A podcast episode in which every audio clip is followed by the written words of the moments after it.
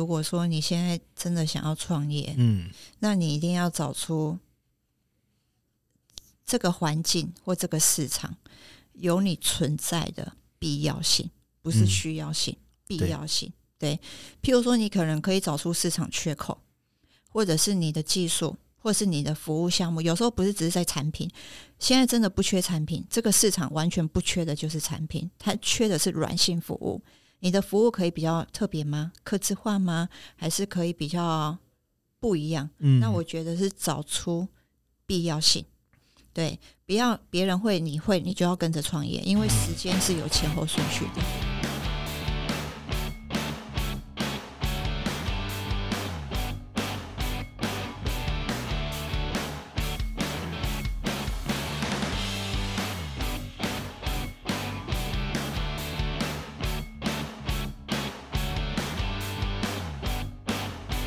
Hello，欢迎回到陈志董的商业洞察。今天的节目是创业大来宾。我们今天邀请到一个非常梦幻的行业。诶，奇怪，我好像连续好几集都梦幻了，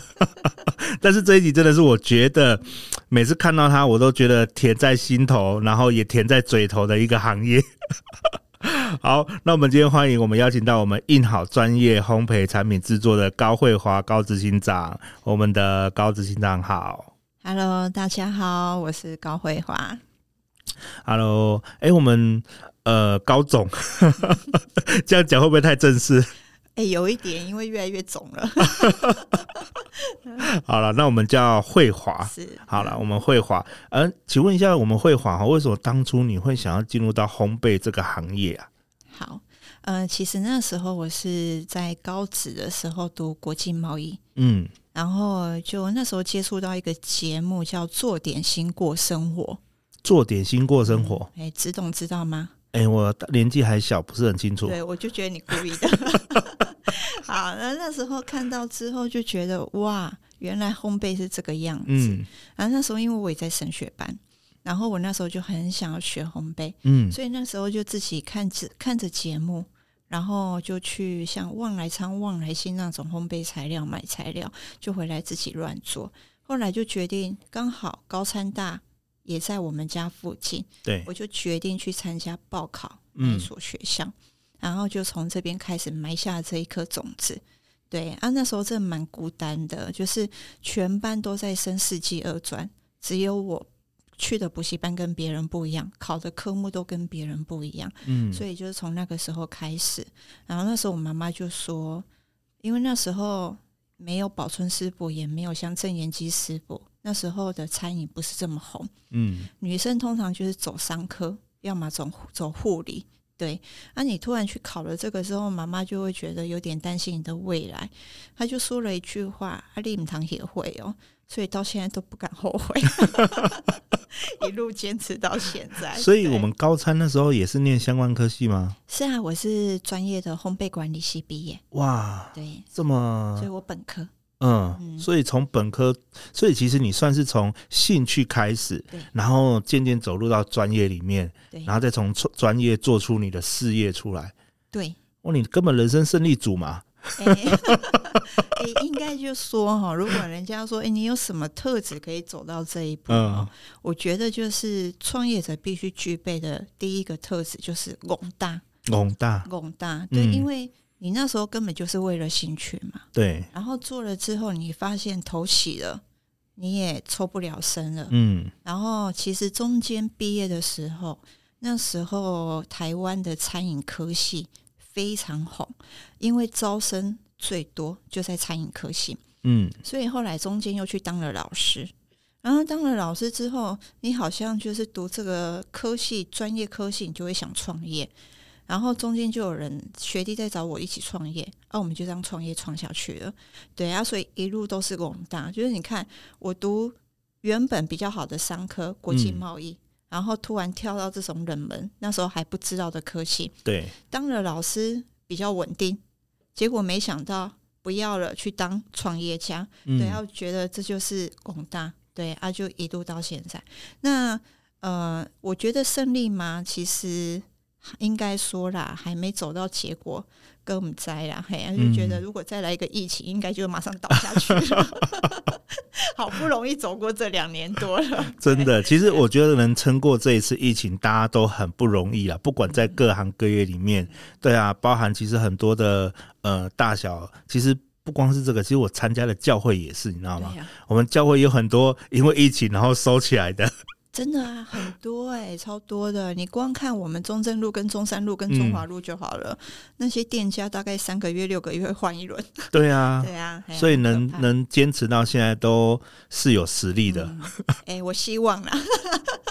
是对啊，那所以你从那时候开始创业起来的时候，你遇到了哪些挑战啊？就是你在创业的过程当中，你有遇到哪些挑战吗？其实我觉得挑战每天都在发生嗯啊，就是呃，像我们这些开店的或做服务的，有时候每天都有不同的挑战。我讲最基本的，像之前台电大停电，对，哦，那很扯哎、那个你整个面团面糊在烤箱了，嗯哎、你到底要让它出来还是继续放着？嗯，然后订单怎么办？订单明天要出货了，对，对，这是一个你不可控制的挑战。嗯然后接下来就像疫情，对，疫情很多客人都已经下定了，嗯可是婚礼不能办，对就一延再延，一延再延。对，对，然后去年发布了三级之后，嗯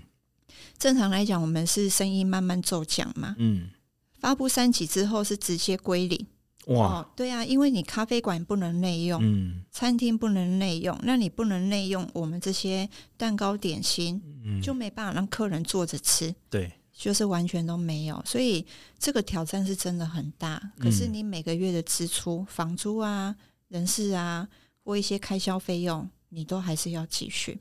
对，所以，其实在这个过程中，我常跟一些创业者分享，就是说，其实创业的初期，你应该走向是企业规模化，嗯你可以做中小型、微小型企业，对，但千万不要去做一些比较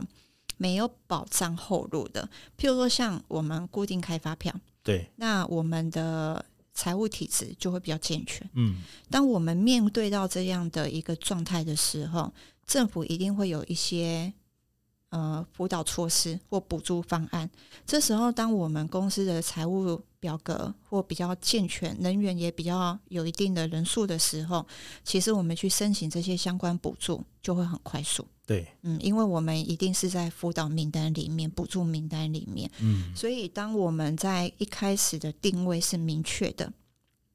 也代表着我们后续的后路会比较广阔。对。嗯，所以你们一开始在定位的时候，你们公司其实就是朝着一个有规模性的企业，呃，开始去做发展这样子。对，在公司设立的过程中，就是一切就是照法规走。哦，对了解。可是这个我们会回到一个呃比较原始的问题，嗯好、就是我们在创业的启动资金部分，好，比如说有的人他说，哎呀，啊，我嫌苦赶阿狗蛮抠咋蛮抠啊，我也想要做个简单的创业那种啊，比如说我想要去做个摊子啊，或等等之类，那他们能怎么做啊？呃，应该是说嗯，我我觉得哈，这就是譬如说，常常我们问，诶，我们的产品要卖给谁？对一样的道理，你的 TA 是谁？你的目标客群是谁？当你的目标客群明确的时候，你就是想要卖给这群客人嘛，因为你想要这样的价格、这样的包装、这样的服务，或是这样服务这样的客人。嗯，你一开始你本身的准备就要往这条路走，对，你不能说我想要服务中高阶的客人，但是我想要只花低阶的费用，哦，那我觉得可能就有点困难。所以，像譬如说，当我们初期资金不足的时候，其实呃，譬如说在团队里面，我们可以透过股东的力量来去凝聚。对，那你一开始的定位不一定说要设得很高的标准，那我们心中的标准会是我们未来努力的方向。当这个方向明确了，我们可以循序渐进的进行。但是，一开始公司设立的时候，一定要往这条路的起点开始走。你不能说啊，一开始我不开发票，嗯我，最后我再来编开发票。可是有时候，呃，我们的社会会发生什么样的问题，或者是我什么时候有困难的，我不知道。那你要跟银行融资、企业贷款，银行一定看你的财务健不健全。对，你没有这个东西，你永远就是小额、小额、小额。那你小额贷，你就没有办法去实现你在目标模组、你的企业模组你想要贯彻的一个目的性的。嗯，对，嗯，了解。哦，所以呃，其实像现在政府他们不是也有很多那种创业的一个呃启动金嘛？对对，像什么青年贷款啊，或是一些呃创业的资源等等之类的，这应该也都是启动金的一个很重要的环节，对吧？对。其实像我们公司啊，像我也申请过呃清创。嗯，对，那我那时候清创的时候，我必须感谢，虽然那时候公司其实是没有赚钱的，但是因为我们公司的模组是非常明确的，我们有一个厂，嗯，一个食品工厂，对那我们又有门市，那银行就会看我们现在的发展规模，然后跟员工人数，嗯，所以那时候青年创业贷款最高额度就是周转金哦，不是嗯申请那些资本门设备哦，嗯最高就两百五到三百，我对那时候就拿到两百五了。哇，对我其实是拿到最高，嗯，然后还有一些像新创事业的补助。对，那时候高雄市青年局第一届的时候，刚成立的时候，刚好我也在五年之内的业者，我们那时候也是拿到最高补助额。对，那其实一样啊，就是资源有限，所以当政府跟银行他们想要补助的对象，他们一定会放在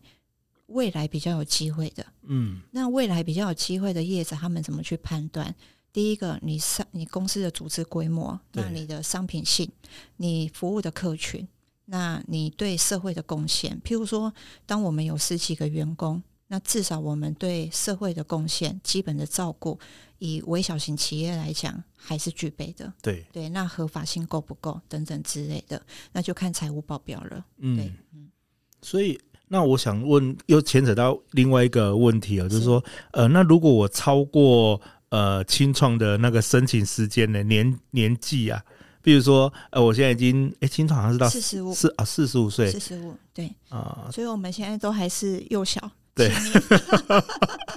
哎对。那如果假设我们超过四十五岁想创业的人，那他们他们还能怎么做啊？基本上就看你的合伙股东啊，哦，有没有年纪比较接近的，对，对，然后再来一起去做筹 办。对嗯，说到股东，我们要怎么去寻找我们的股东会比较好？比如说，我们怎么去让他们更愿意跟我们一起合作啊？真的，嗯因为其实我们在以前的观念都会觉得说，哎呀，我们这种事情，创业这种事情自己来就好了，啊然后找找人来，第一个有时候我们又要分分配不均啊，还是什么这些，会很多很多的麻烦。嗯对所以很多人他在一开始创业不太喜欢去找人家来合作，可是就会变得自己的企业好像又不大不小。对对啊，然后资金又不多不少，对 嘿，然后养个一两年，烧完了，啊，好，我们可以把它关 掉了。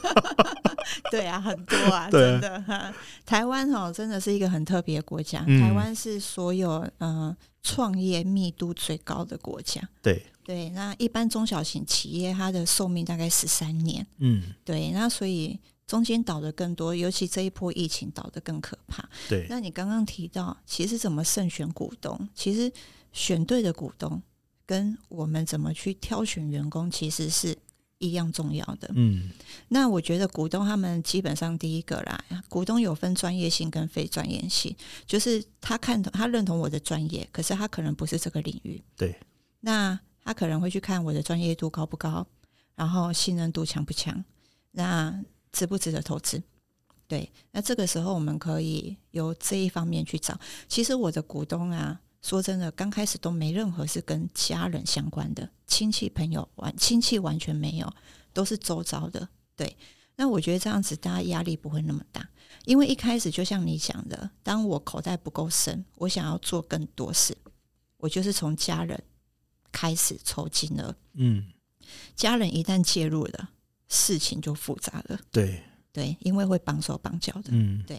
那呃，我常在分享的时候，我就说哈，我们会遇到很特别友善的亲朋好友，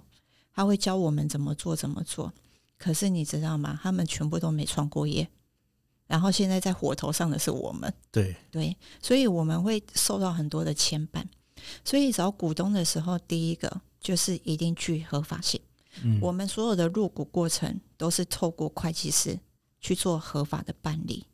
一定登记，绝对对不是口口头去说。对，那第二个，呃，这样子大家比较愿意投资。那第二个就是你长期你给别人的专业度跟信任度够不够？那很多时候他就像玩股票啊，我怎么知道他一定赚？嗯，嗯，但我觉得他可以买，哦我就买了。对， 所以我们要成为一个让人家愿意购买的股票。嗯对对对，嘿，那我觉得大概找合伙人是这样啦。那当然，我们也有遇过过去就是合伙人都是专业人。对，这个时候真的是有好有坏。好的地方是我们在专业上的发挥真的很强，嗯，坏的地方就是每个人对专业的认知跟价值完全不同。对，当我们只具备专业性，但但是完全没有财务背景的时候，刚成立的公司就会陷入很两难的局面。嗯，就是我设备到底要买到多好，我原料到底要买到多贵，对，那我又要符合在高雄市的定价，那那样的一个成本换算下来，那个价格要获利可能就比较困难，这就是专业性对的合伙人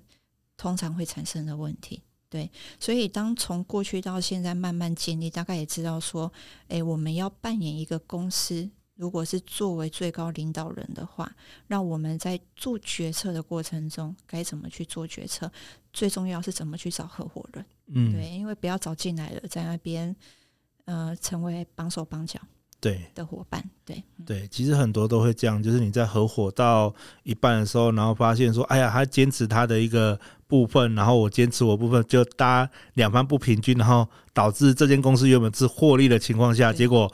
结果逼的要解散。就不欢而 散。对所以基本上我的股东他们对我的尊重性跟信任度都很高，就是嗯他们入股但不插手。对对，嗯，嗯，啊，所以这时候你公司法可能也是要很清楚，就是他们的持股比例不要超过多少。对，哎，大家讲清楚、说明白就好了。嗯，所以其实找股东是一个很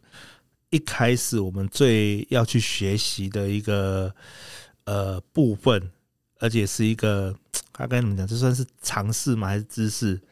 呃，我觉得如果说就像你对你公司的模组是很明确的，嗯，那一开始找股东是一定要找，因为一开始银行不会带给一个完全没有四零一表、对完全没有营收公司的公司去做担保是不可能的。对，所以你一开始找股东，就是就像有点是找私人银行嗯，的概念是一样的。对，那你找进来之后，你才有办法去开始你的公司。嗯，那把公司建构好了，开始有营收了，你一年后就可以去找银行贷款了。嗯，所以这初期这一年，应该是说创业最辛苦是三年以内，对，三年以内的公司都是摇摇摆摆的，嗯，是不稳定的。对，那这个股东他一定要让你撑过三年。嗯，对，那撑过三年之后，你都能够撑到第三年了，那通常代表也有一个稳定性了。对，这时候你要去找银行贷款，就会比较容易一点了。嗯，呃对，嗯，对，所以呃，我们常会听到说，呃，你撑过，你公司在撑过三年，三年呐、嗯你的你在这个行业里面可以算称得上算是一点专家了。 对对对，那你撑超过五年以上，可以代表有一点点小权威了。对，超过十年，那就那个叫做不可撼动的地位。 好，我努力，我努力，我们第七年了，对对对， 对啊快要到不可撼动了。希望啊， 对对啊，对啊，对啊。那所以呃，我们在呃开始创业之后，我们找完股东了，我们要开始去运营了。那可是，在经营的上面，像慧华你的呃，你说你是在专业的部分嘛？那经营怎么办？呃，其实那时候啊，就一开始创业的时候，那我们也有分内跟外。嗯，那其实一开始我就分在外部了。对，那可能我也对业务跟市场开发我会比较有兴趣。虽然我是学烘焙的，对，那那时候呢，刚开始的合作第一间公司是跟学弟他们，嗯，所以学弟他们就负责内部，那我就负责外部，所以我也蛮感谢那一个开始。就是虽然我是本科毕业，但是从头到尾都只教我们怎么认识面粉啊、奶油跟糖，哎、从来没有人教我教我们看过财务报表。嗯，可是你当你面对客户要的，然后客户会说一些建议跟回馈，嗯，然后你每个月在算财务报表的时候，你跟会计师在沟通的时候，其实你都一直在学习。对，然后我是透过这样的一个过程里面，我就慢慢的主力都放在外部的经营管理，然后包含人员的管理，包含公司的活动参与、未来开发、厂商异业合作。等等之类的。对，所以它对于我现行的我这一个印好跟品卓公司来讲，其实是有很大的一个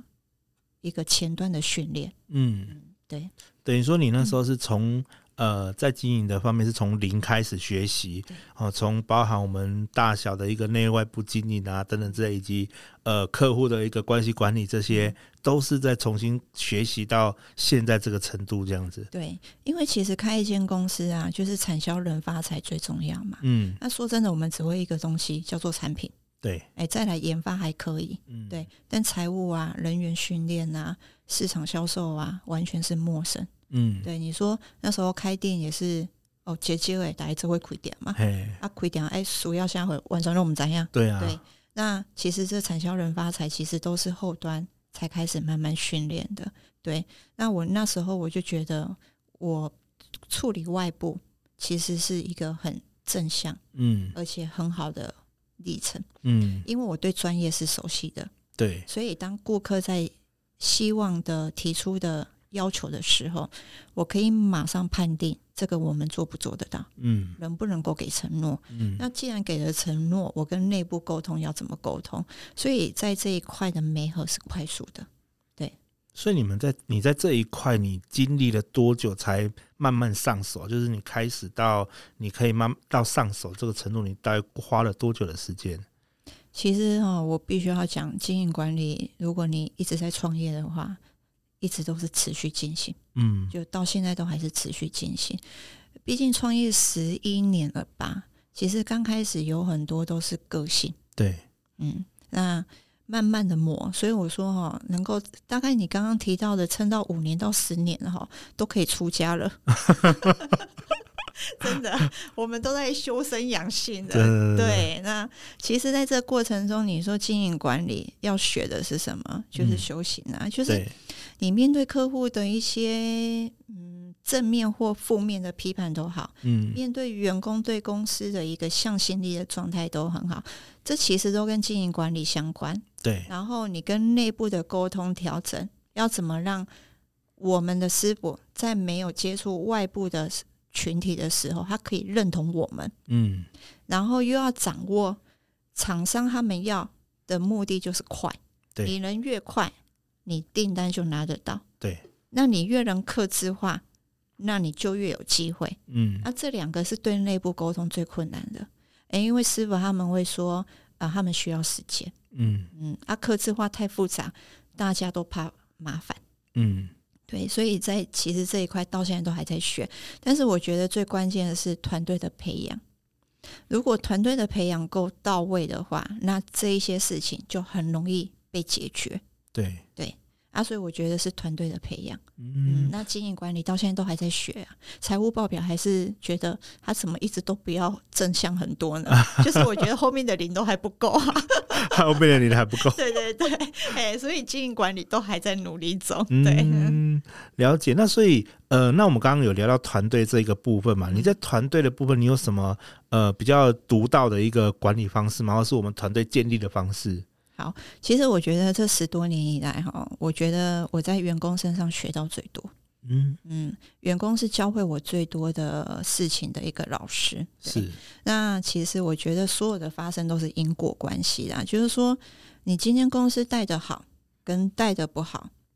一定是环环相扣。对，对，那你怎么样的表现，员工就会看到什么样的主管跟老板。所以我在团队核心的过程中，我其实很实践一个原则，我听他们说，然后我陪他们做。对，嗯，那当然风险控管我们要有啦，哎、嗯不可以都没有。对，但是我会很放手的让员工去发挥。那我觉得在这一块，我有把核心架构抓起来。就譬如说，我们想象它是一个金字塔好了，股东就是在这五趴里面的人，对，那另外的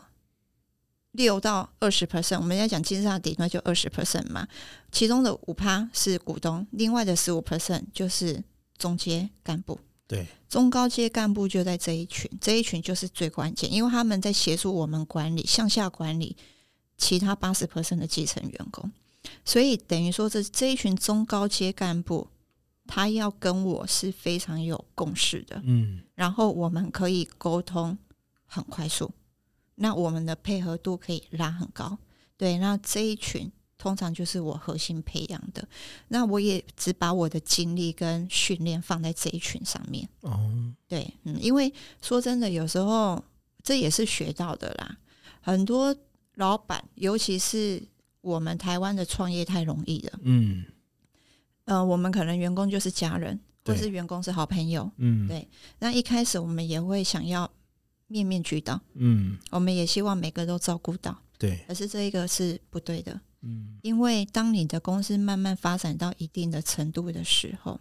不是说我们要分级，而是每个参与的深度是不同的。对，那参与的深度会不同，就代表目标性不同。嗯那有些员工他还没走到这个位置的时候，你让他去参与这么深入的案子，其实会影响客户对公司的观感。嗯，这反而是好不容易掌握到一个核心的客户了，结果你让所有的员工都参与，结果意见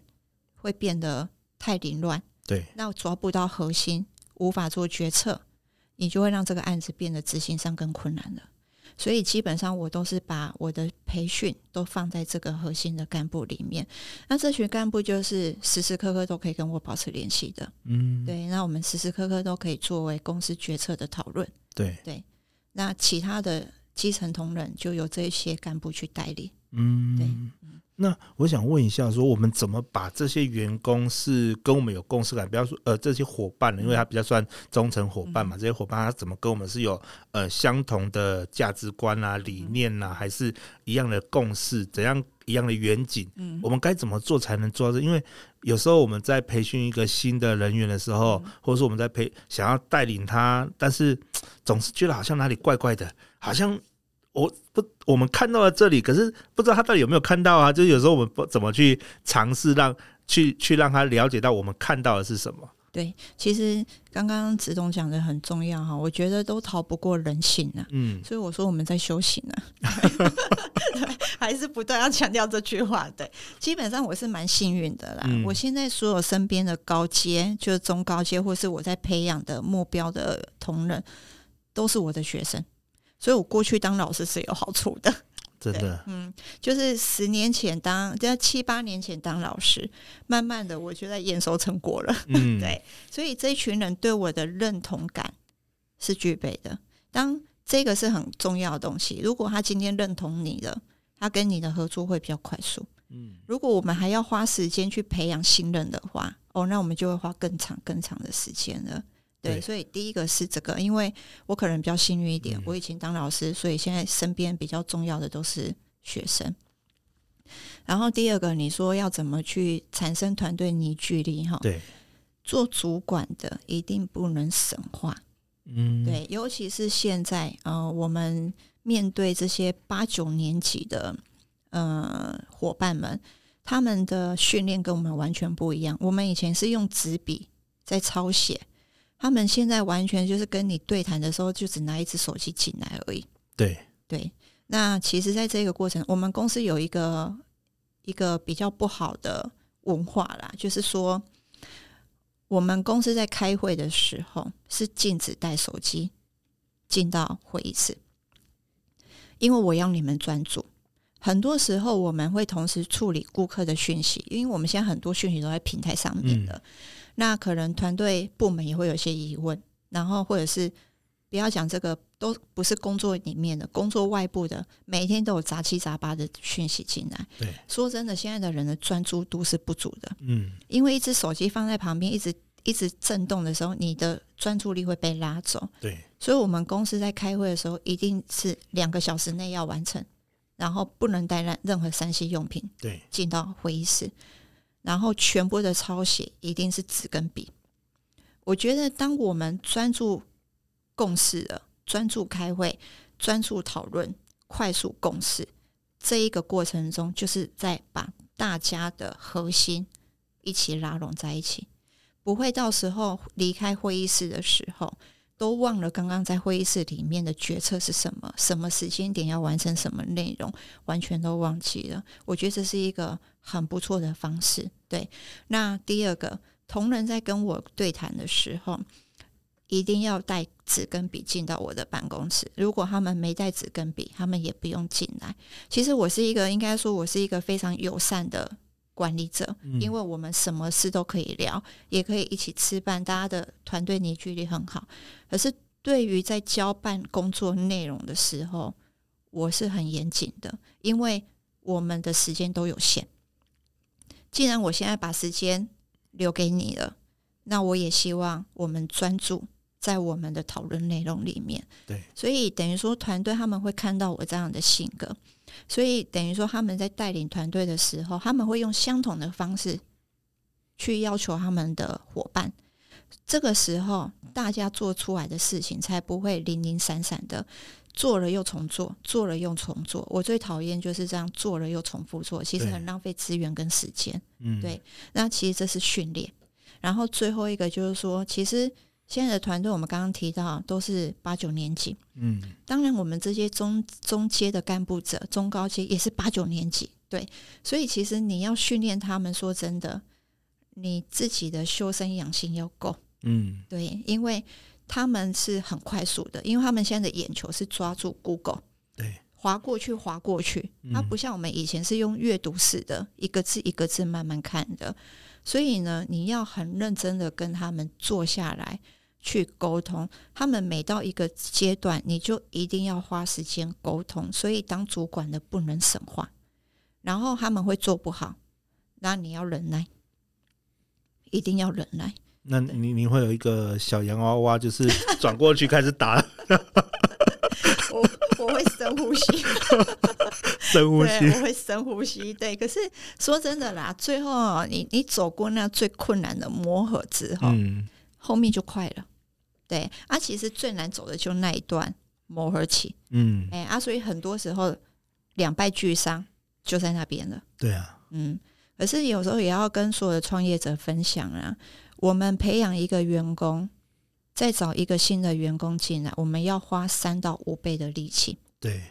所以，当我们目标确定的时候，这就是我一开始说的，我不会每个员工都培养，嗯，我只会找出核心的人。对，因为我既然找出你了，我就会全心全意，嗯，嗯，我绝对不会三心二意的。对，所以我觉得在这一个决策很重要，你不需要跟每个人都很好，不需要，你只要抓住对公司跟你有共同目标的人，就是最好的决策。对那我们有什么是可以测试这个足以成为我们核心人员的一个小秘诀吗？因为其实很多人其实不了解这地方，他他觉得每一个人都可以成为我的核心成员啊。可是通常找出来之后，他学完了你所有知识之后，他就哎、拜拜，对，没错。对啊，其实一开始呢，我我会采取的方式就是让他入股，嗯他就是公司的一份子，嗯所以也会同时告诉他们，你们也是老板之一，所以我们现在在帮公司做决定，不是帮你自己的喜好做决定，嗯，因为很多人在做决定的过程中是会导向于他喜欢或不喜欢，对，所以我们会引导一个方向，我们在帮公司做决定。那这个决定出来是必须全员都可以贯彻的，嗯不是只有你在才能做到。对，所以怎么去挑选，我觉得性格是关键。嗯，如果一个人太情绪化或做事太冲动、不稳定，这是一个你会花更多时间的。对，然后第二个最关键的叫忠诚。嗯他到底喜不喜欢这间公司，其实是看得出来的。如果他对公司是没有相信力的，对事情呢就是采取做完就好，不会做好，对，然后完全不主动发问，嗯面对错误也一一步事不关己，那其实是很严重的问题。嗯，所以我觉得员工对公司的忠诚度是最大的关键。对，通常是这两个方向。嗯，那呃，我想会好想问一下，那嗯那我们身为女性啊呢、我们在对创业这部分上有没有什么它的优缺点呢、其实我觉得早期也有啦，嗯可是最后慢慢的没有都了没有了，因为过去的这八年前到十年左右，其实中小企业处一直在扶植女力，对，那其实高雄有一个中山管理教育基金会，嗯，对，那个曾秘书长，他其实是我们女性背后的最强大的辅导者。嗯，那刚开始，其实我也是女性精英的得主，嗯其实那时候也是透过他来辅导，然后对我才拿到这个奖项。那基本上刚开始确实对女力是有一些 support 的，嗯，而是慢慢的，因为可能有些些资源，对所以有些公司都是转成女性负责 人的，对对，就是有一些税啊或干嘛的，嗯对嗯啊，你说还有好处吗？嗯，也是还好了，因为其实现在都强调两两性平等了嘛。对，那我觉得女性是有一些特质的，就是我们比较会守，嗯男性比较会攻。嗯，哦，这其实是一直以来的市场观察都是大对部分大数据是这样，嗯所以当我们守的时候，某个程度我们可以度过难关。对，啊、我譬如讲这一次疫情好了，嗯，如果我们过去没有守得很住，那我们嗯可能现在就很危险了，对可能就不在了。对我今天不会跟你碰面了，啊，对， 会啦，会啦，不要这样，会 啦，会啦，我就坐不在，我没没有资格坐在这里了。对，可是呃，大部分如果你只是攻的时候，嗯其实攻的过程就是风险的控管对最困难。对啊，但是守呢，当然有时候机会会流失，嗯，但你还在，只要你在，机会就不会消失。嗯，对。说到我，我觉得说你刚呃刚我们慧华讲这一句话，我觉得还蛮认同一个嗯点，就是呃，只要你在，就会还在嘛。对呀、嘿嗯我我我我之前其实有一个朋友啊，他是做水机的，好，就是做那种呃那个呃加水机那一种嗯。好，你看全年外面不是有很多那种幸福水机吗？哦对，他是我的一个朋友，对，那每次我都看到他在加盟展的时候，水加盟展的时候都会去摆，那我就跟他讲说，海哥啊，啊你都这么有钱了啊，然后这么多地方都有你水就你到底来加盟展干嘛啊、你又不需要人家加盟。他说没有，我来加盟展只是告诉大家我还在。对，就是你越常出现，大家越看到你，大家对你的眼球都一直看到你的话，你代表你越有机会。哎，因为当大家不知道该选择哪个品牌的时候，他就会选择你的品牌。对，嗯，所以你要在，对，嗯，嗯所以在其实是一件很重要的一件很事重情。要的事情。所以像我刚刚说，为什么开会的时候禁止大家拿三 C 用品，嗯就是我要求我的同仁你们要在，嗯，因为有时候你拿三 C 用品进去的时候，其实你人常常不在，你只是人在那边，对你的心跟脑都不在。对，就会一直看手机，然后好像晚上要吃什么，中午对便当要订什么，对，然后好好像一副很忙的样子对。 对。嘿然后你也不好意思说到底是客户还是朋友。对，没错，所以我最后我就说，公司不差这两个小时嗯，啊！你既然你是主管，你有资格坐在里面，其他人都还在忙东忙制作，嗯，那你这两个小时要产生出你的价值。对，对，嗯，那我们来聊聊你现在的公司好不好？我们印好是，跟我们的品卓国际嘛，嗯，对它这两间呃是不一样的吗？还是怎样？呃，是一样的，就是我们公司登记的是用品卓国际，品卓国际，对，那品卓基本上它就是公司的名字，嗯，印好是品牌。品牌，对，那品牌呢？那时候的主力发展是在喜饼跟蜜月，嗯，因为刚开始你要创业，你要有一个出发点，对，所以我就用喜饼跟蜜月做一个出发点。嗯那会命名这个印号呢，其实它就是一女一子共结连理啊，阿达一个印鹤，印赫嘿，你猛林太太讲你别给我了，哈，也要印鹤，印赫，哎、哦嘿啊，我今嘛特别有决定拿出来哎啊，，对对对，爱印赫啊，印鹤，嘿啊，英文就叫印哈。啊，对，，那如果用在蜜月的话，生男生生女生融合，嗯，对，一女一女一子嘛，对。对那如果我们用在伴手礼呢，那就是好运对，哦，带来买了印好，嗯，让，你送最好，嗯，哎、让你运气好好好，哇，对，那以后以后那个我们签约的时候，就拿过去客户那边说，哎、你只要这上面品牌吧。然后他就说印赫啊，我说哦，啊，我们签签约了，可以签了。哎 漂亮哦，漂亮，哎、可以哦，变签约的最佳工具，哎、谢谢，果真是行销人，谢谢， 对对对对对，啊，那时候就是用这样的方式，那。嗯其实更重要的就是刚刚在跟志栋聊的，就是说，其实品牌代表的是你对消费者的定位。对，啊可是我做烘焙产品的，我不会只做喜饼跟蜜月，嗯我要把我们的产品做最大化。规模化或量化。对，那其实品卓就在扮演这个角色。哦，所以品卓它服务的客户，像 B N W 跟保时捷，嗯或者是我们讲玉鹤牛肉，嗯甚至很知名的早午餐店小叔叔，还对有很多不胜枚举的，嗯，基本上我们就是用品卓为对口。对，对，那就是我们品卓就是公司嘛，我们是以公司服务公司。那你要的研讨会餐盒啊、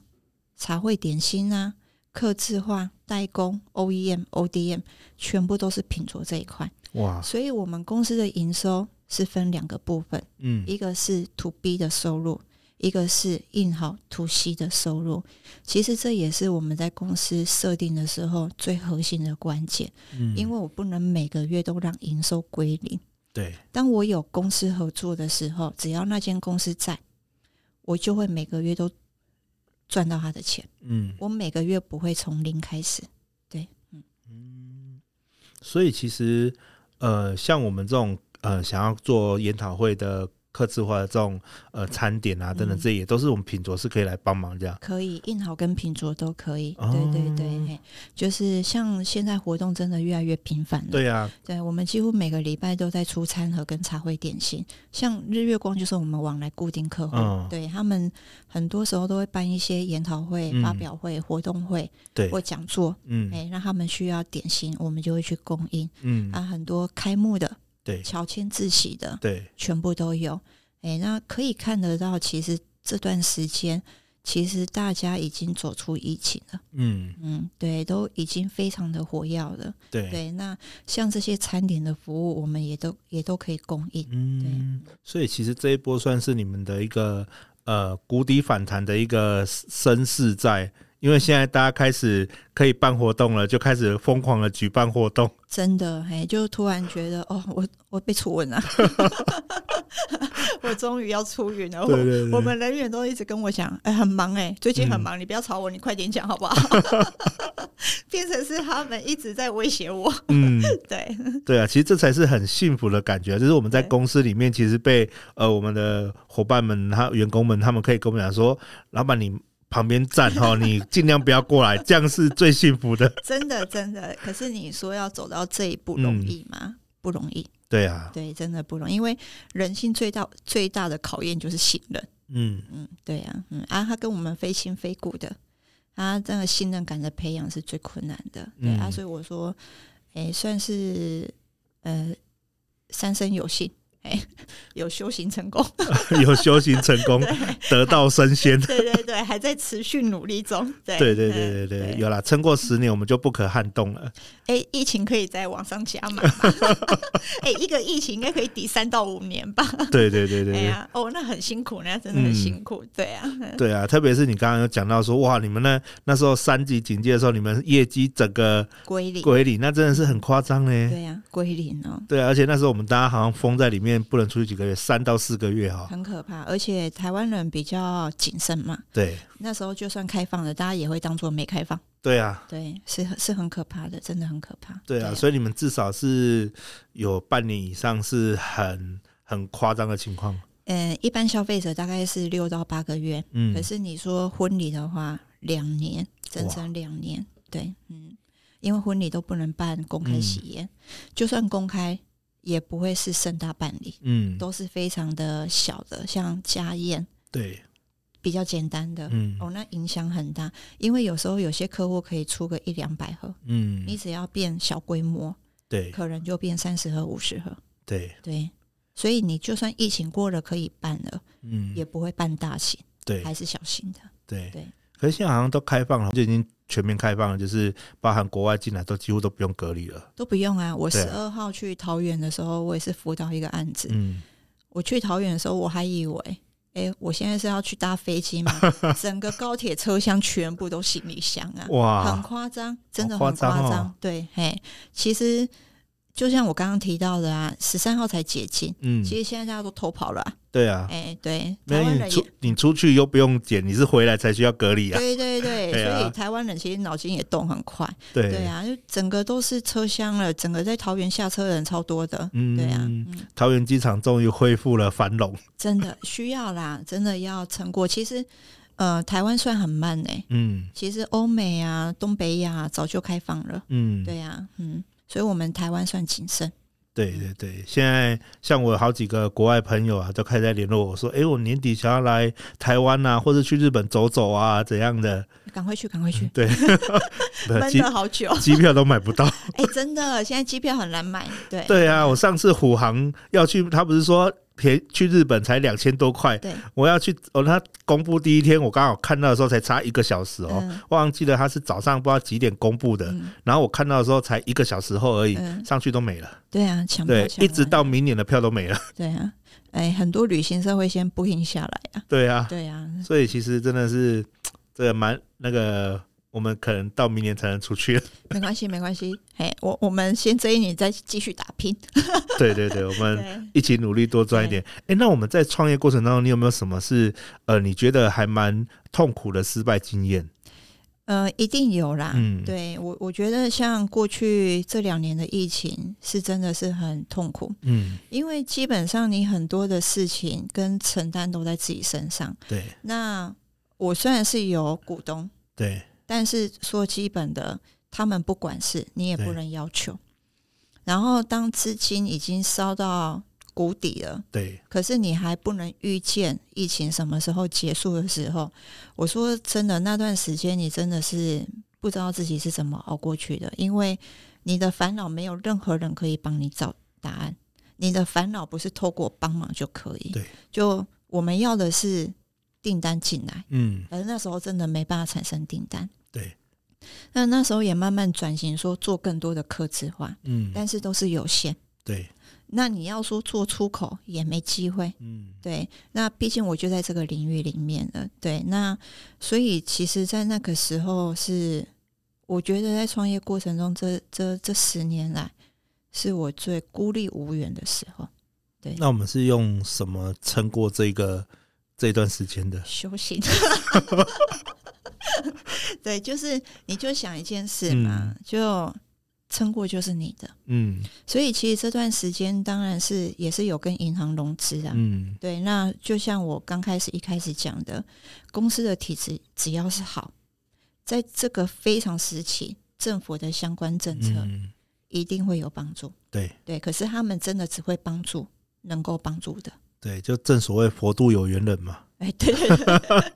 对， 对漂你，亮你当初你没没有没有打算跟我有缘，那你需要帮忙的时候，我跟你就无缘啊。对对对，嘿啊，其实后来也是撑到最后一刻，嗯，因为你说借钱啊，也是要还，对啊，也是有利息，对，就算他再怎么补贴，你还是要还。对，对，所以那时候真的是一直撑撑撑，可是后来发现真的没完没了，嗯，你真的不知道到什么时候。嗯那其实我在做生意啊，我给自己有两个很严谨的守则。第一个，我不欠自己客户钱，就对是我的员工，我绝不欠欠钱。嗯，所以为什么我也坦白讲，我们也服务业不可能发很高的薪水，对，但员工他们现在还留着，就是我也从来没让他们担心害怕过。嗯第二个，我也绝不欠外部客户钱，就我所有的原原料商、供货商，该给的每一毫钱，该入账的时间一定入账。对，所以不会让人家担心害怕，因为这嗯段时间大家都恐慌，对很多人都收不到钱，对啊，员工很多公司薪水也是一欠再欠，嗯不然就是减薪或干嘛的。对，那基本上我没有，所以呢，我觉得在这个原则之下，其实是让我自己更痛苦。嗯对，那福利政策，譬如说该休多少天，都是配合政府的，所以我觉得在这个过程中，你做到了，自然而然，你身边的人就会对你的信任度会加强。嗯所以至少在非常时期的时候，我不要再经历人事的不稳定。对对，那这段时间如果有离职的员工，那我也让他离职，嗯但就不再补人了嗯，啊、因为要减少那个开支，开支嘛，嗯对，那也慢慢的就是这样成果。而且我觉得最大的心智是自己啦。对对，你说我现在还是我们今天碰面了，可是创业者每天要面临的挑战跟危险，有时候我们自己都不知道自己扛不扛得住。对啊，对，那我也不可能跟家里面拿钱，其实我就是白手起家，嗯一，步一步走到今天。那我也不可能跟任何人说我要借钱，都不对可能。对，可是公司的问题就在，嗯所以我们还是要想办法。嗯，对，嗯，大致上是这样。对，所以白头发多很多啊，嗯，还好一样年轻漂亮， 谢谢，就在等这句话。 哎，没有，真的多很多哦。嗯我自己的员工都跟我讲啊，看我这一年哈，嗯虽然我都是表面很淡定，嗯，但内心波涛汹涌。 对，对啊，有很多啦。其实，身为创业者，他最大的一个困难就是这样，就是说，呃，我们也没办法去跟员工倾诉，我们也没办法去跟家人倾诉，我们所有的困难跟我们所有需要去解决的问题，只有我们自己能来解决对。甚至连我们的股东也不愿意听我们在那边那个、呃、抱怨啊，干嘛？他们只想说有没有钱会给我收而已。对，没错。对那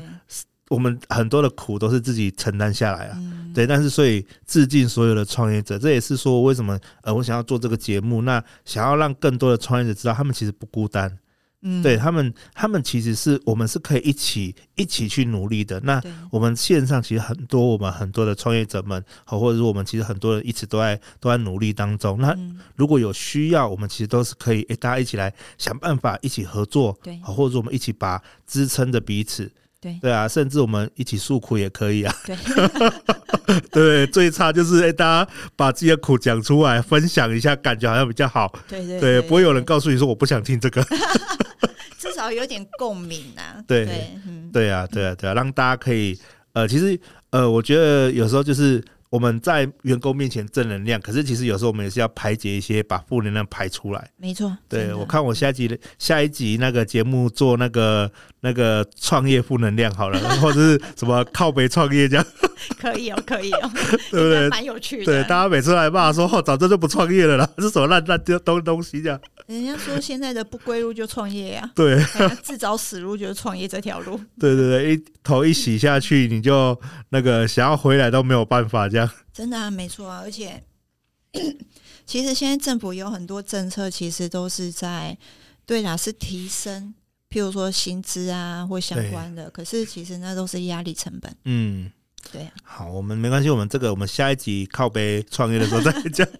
是是是，嗯 对对对，我们来那个讲说，现在为什么那么多创业的一个困境，导致我们那个创业者这么多那么辛苦这样。是嗯，好啊，那我我想。呃，最后我们也请我们慧华来跟大家来分享一下，就是我们线线上一些听众朋友，有的正在创业当中，那有的也想要创业。那如果你想要给他们分享一句话，或是你想要告诉他们些什么，可不可以告可以给他们一段呃宝贵的建议嘛，或是他们给他们一些激励他们的话语？哎、我我会比较直接的建议，如果说你现在真的想要创业，嗯那你一定要找出这个环境或这个市场有你存在的必要性，不是嗯需要性，必对要性。对，譬如说，你可能可以找出市场缺口，或者是你的技术，或是你的服务项目。有时候不是只是在产品，现在真的不缺产品，这个市场完全不缺的就是产品，它缺的是软性服务。你的服务可以比较特别吗？客制化吗？还是可以比较不一样？嗯，那我觉得是找出必要性，对，不要别人会你会你就要跟着创业，因为嗯时间是有前后顺序的。对对，好，这是第一个。那第二个就在创业的过程中呢，其实是要对自己的初衷保持正能量。就是当全世界或身边的人都有对你批判指教的时候，你还可以听得见清楚事情的，呃，接近事实的正面建议的，还是只是情绪抱怨的。不要因为固执，所以连一些建议都听不进去，或者是因为嗯，我想要证明一些什么事情，就变得很情绪。那这样子对创业是很大的杀伤力，因为创业最不争的事实就是每天都在烧钱。嗯就算是艺人公司，像现在很多艺人公司啊，你艺人公司你也是在消耗自己的热情、时间对跟精力。对，所以我是觉得说，如果今天你要创业啊，我会建议你在市场的训练是足够的，你一定要先呃当过员工，然后你能够从员工的角度就可以知道公司的思维或主管的配合主管，那你今天出来创业，可以让自己更快速成长。